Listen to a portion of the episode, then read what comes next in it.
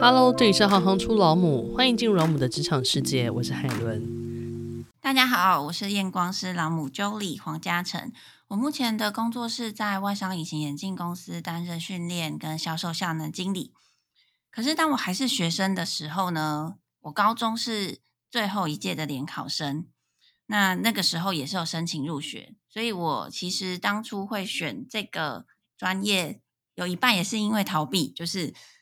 太害怕联考了，所以就改用申请入学的方式上大学。那选系的时候其实没有太多的想法，可是真的读了下去之后，发现视光是一个很大的专业。大学毕业之后就决定出国去看看更多更专业的环境、更先进的国家，然后去看看开开眼界。请问一下，Jolie，台湾的视光系跟澳洲的视光硕士分别在学些什么？对于未来的职业，你觉得有什么样的帮助呢？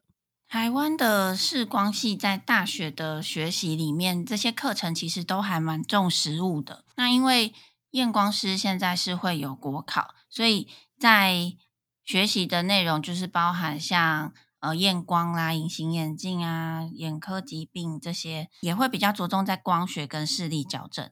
那其实，在其他国家的验光师跟眼科医生之间的那个职业范畴，跟台湾是有点不太一样的。那以澳洲来说，他们比较把验光师当做叫做眼睛的第一线的照护人员，叫做 primary care，就是你今天眼睛有任何事情，你都要先去找验光师，然后他帮你判断说这个是属于光学性可以矫正的，还是说是病理性的。然后他们再去，如果是病理性，他就会安排你转介到眼科医生那边。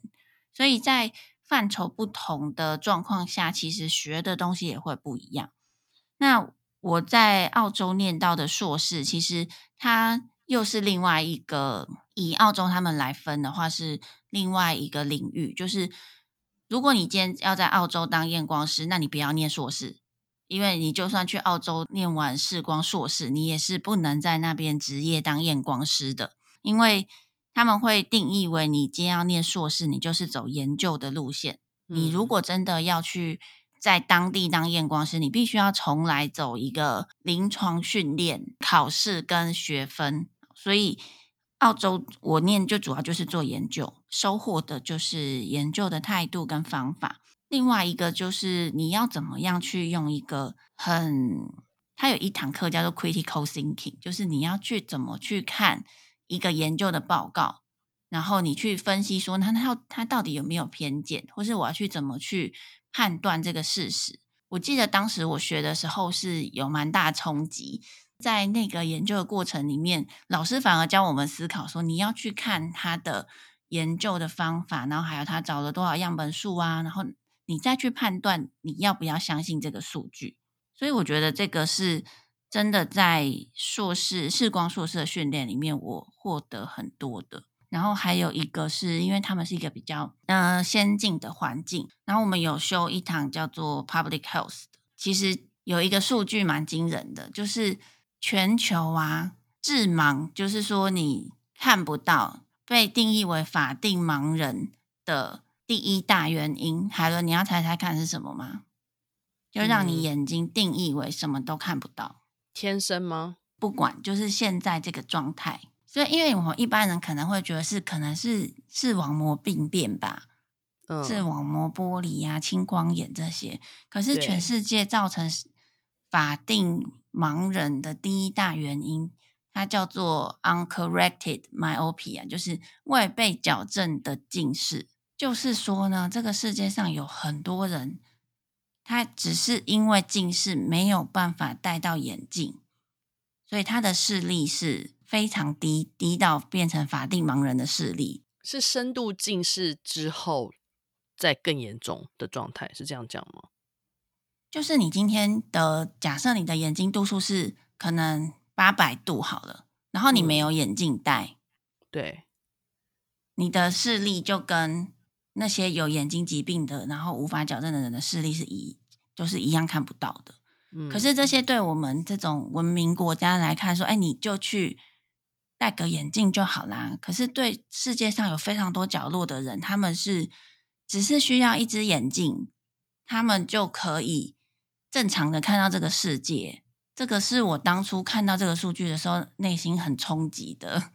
两个不同的呃系所毕业的时候，能够从事的职业有哪些，或是说在这个领域它的职位有哪些？视光系其实它没有什么学用落差，基本上他毕业了就是可以去验光所担任验光验光人员，就是现在就是你需要考到执照之后，你就可以去。当验光师，可是我毕业的时候是还没有执照，所以那个时候从澳洲念完硕士回来，确实是比别人多了一些不一样的选择。就是除了去眼镜行工作之外，那我可能我还可以去门市里面，那他们看到学历之后就说：“你可以帮我们训练我们内部的验光师吗？”这样子。那现在的话呢，我会觉得。如果孩子的兴趣，他是喜欢接触民众，然后或者是要帮，希望用自己的能力可以帮别人配好一只眼镜，然后让他的视力重见光明的话，其实我觉得不一定要去念硕士，因为视光系这种呃有专业执照的系，它最主要就是临床经验，你接触到多少个人，嗯、然后你帮他做了什么处置，这些都是非常珍贵的经验，嗯。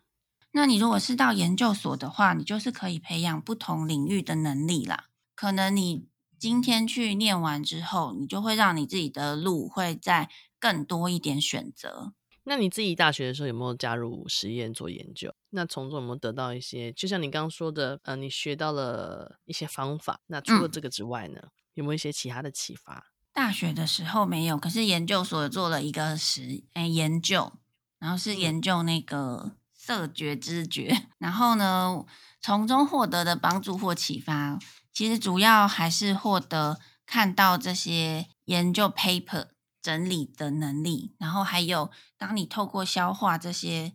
非常海量的资讯的时候，你要怎么去整理出来，然后还要表达自己的观点。我觉得这个就是在研究过程中一个一直让我可以带到现在。工作职场上都还非常有帮助的能力。那你刚刚提到，就是视光系，它是一个学用基本上是没有落差的，就是只要执照考上，它就可以呃从事相关的工作。那在此之前呢，它会不会有一些单位有提供实习的经验？比较可惜的是，你还是必须要念了之后才有实习的机会。视光系那到四年级的时候就会。让你分到各单位去实习，嗯，对。那我们公司也有找过那种暑期的 intern，也就是让学生来看看，比如说我们公司怎么工作，